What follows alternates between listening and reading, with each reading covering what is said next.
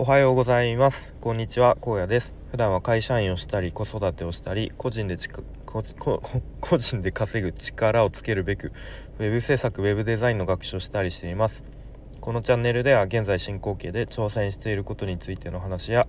日常での気づきや学びをアウトプットしています。えー、今日はですね、えー、今この瞬間から幸せになれるというテーマで話していきたいんですがまあなんかちょっと自己啓発みたいな怪しげな、えー、テーマのような気がしますが、まあ、ざっくりとは今日話したい内容としてはあの、まあ、人って、まあ、ついつい周りと比較してあの自分のことを、ちょっと悲観的にというかネガティブにあの見てしまうこともあるけれども、まあ、自分が今すでに持っているものとか、まあ、日々のちょっとちっちゃい幸せとかあの、まあ、日々こうちょっとでもできるようになったこと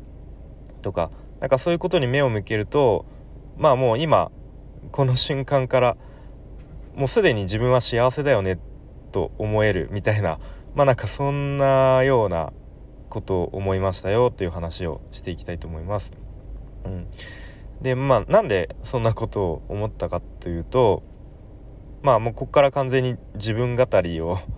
になっちゃうんですけれどもまあ僕以前の配信でも話したような気がするんですけど、まあ、2年前ぐらいになんか自分の中でスイッチが入ったようなタイミングがありましてですねで、まあ、結構その時に思ってたこととしてはいやちょっとやばいなこのままだと会社の外に一歩出たら俺って何も持ってないじゃんみたいな。で今までやってきたことってこう会社の中でしか通用しないスキルばっかり身につけてきたような気がするからなんかスキルつけないとやばくねみたいな。でとりあえずプログラミングを勉強しようと思いでまあいろいろね調べたりしてる中でまあそうかなるほどとエンジニア転職、まあ、転職で言うと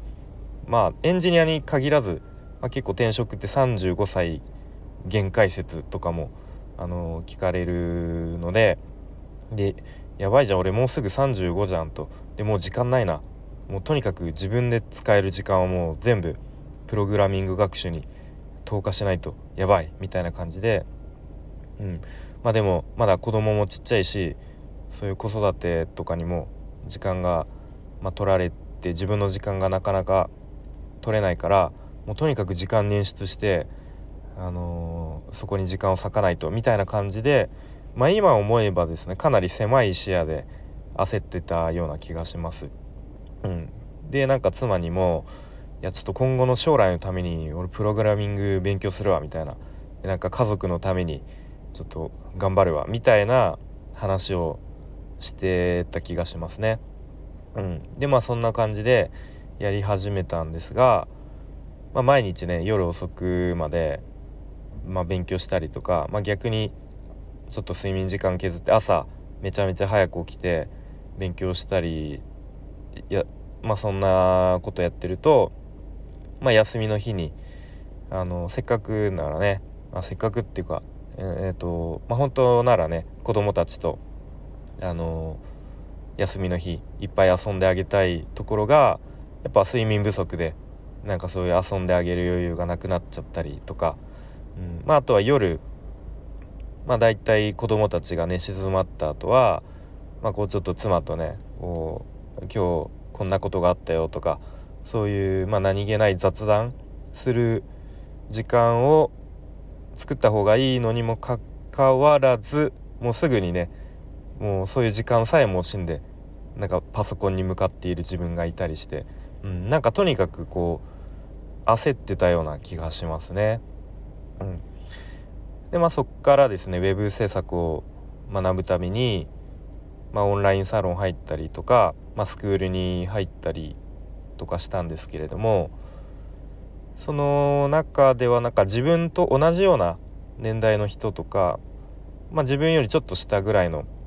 人たちがまあ、大体中心だったような気がしてでそういう人たちが、まあ、どんどん転職を成功させたりとかまた副業でこう稼ぎ始めてまあ、いわゆる結果を出し始めてたりするのを見るとやっぱどうしても比べてしまってなんかやばいなもうなんかどんどんみんなのみんなこうどんどん走っていってみんなの背中がなんか離れていくなみたいな。もっともっと頑張んないとみたいな、うん、やはりここでもなんか常に焦ってる自分がいたような気がしますね。うん、で、まあ、さっきそのちょっと話に出たそのスクールの中で一つなんか自分の中の固定観念が外れたことがありました。うん、でそれは、まあ、確かに今現状自分には、まあ、ウェブ制作ウェブデザインのスキルは、まあ、ないと。うん、でも実は今すでに持っている経験とか強みっていうのがある、うん、それをそのまあ今すでに持っているカードでもう勝負するしかないよねっていうことですね。うん、でまあそのウェブ制作のスキルだけで勝負していくっていうのは、まあ、ちょっと筋が悪いので、うん、なんかそこで、まあ、今までの本業の経験っていうの実は他の人には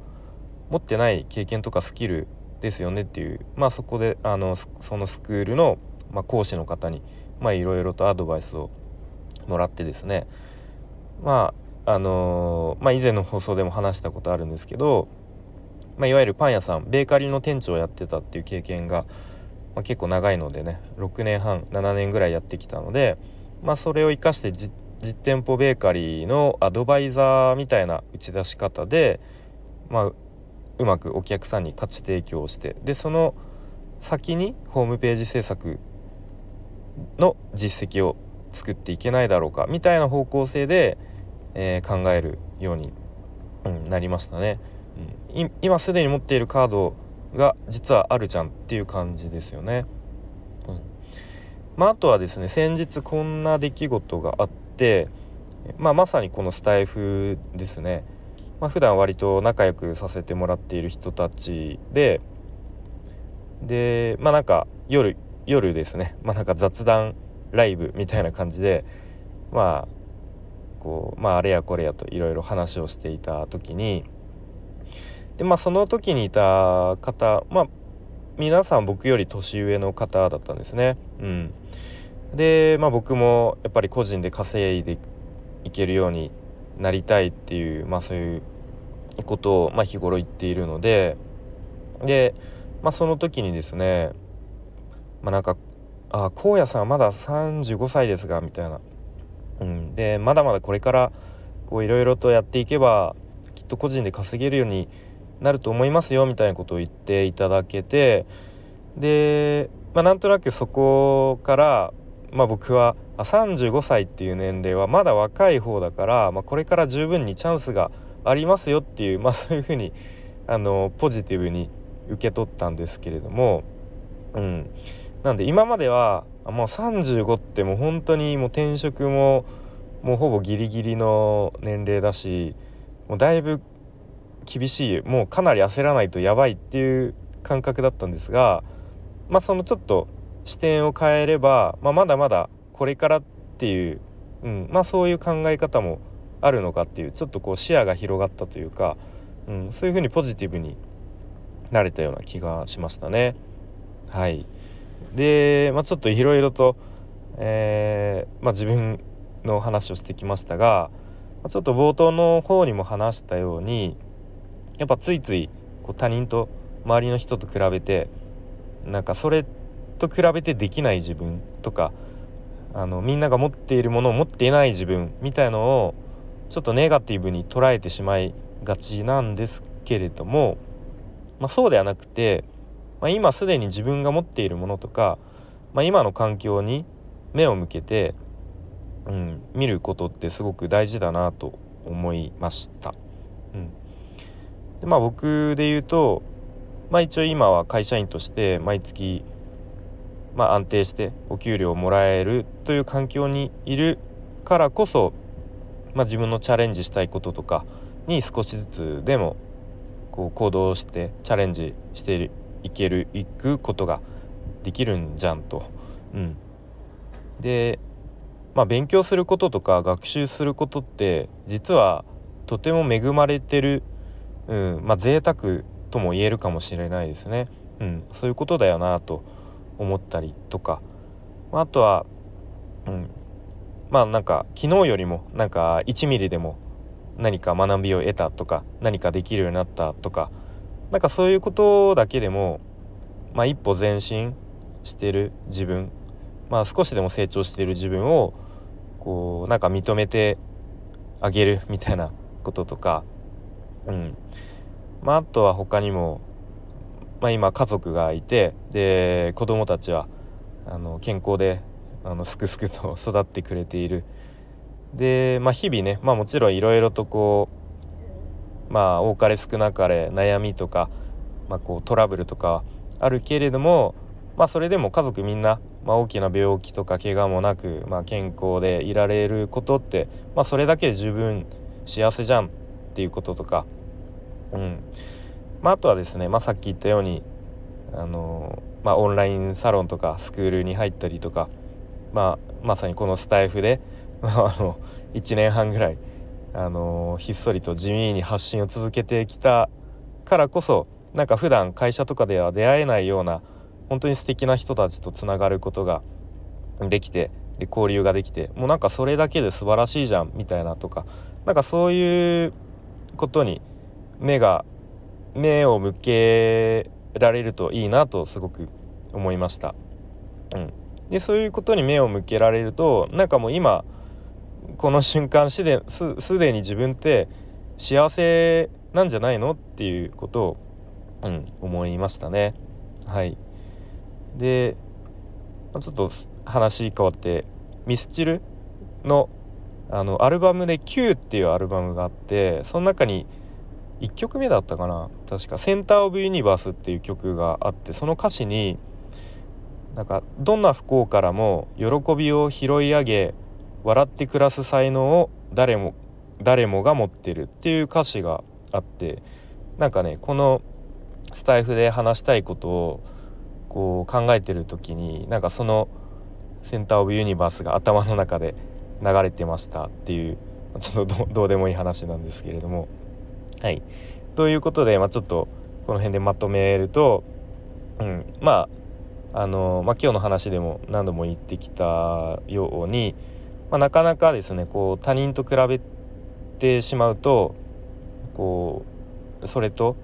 比べてできない自分何も持ってない自分みたいのをネガティブに捉えがちなんですけれども、まあ、時々ですねこう、うん。まあ、すでに自分が持っているものとか目の前のなんか小さな幸せとか少しでもなんかできるようになったあの前に進めてる自分とかを、うん、まあ認めてあげるというか、うん、そういうことをすると、うんまあ、少しだけでも気持ちが軽くなったりとか、うん、まあ自分はもうすでに幸せだっていうと、まあ、ちょっとこう言葉がね大きくなるかもしれないですけど、うん、まあそんなにこう悲観的になることはそんなに焦ることはないよねっていうことを思えるよなということを思いましたという話でした。はい、それでは、えー、今日も最後まで聞いていただいてありがとうございます。じゃあまたねバイバーイ。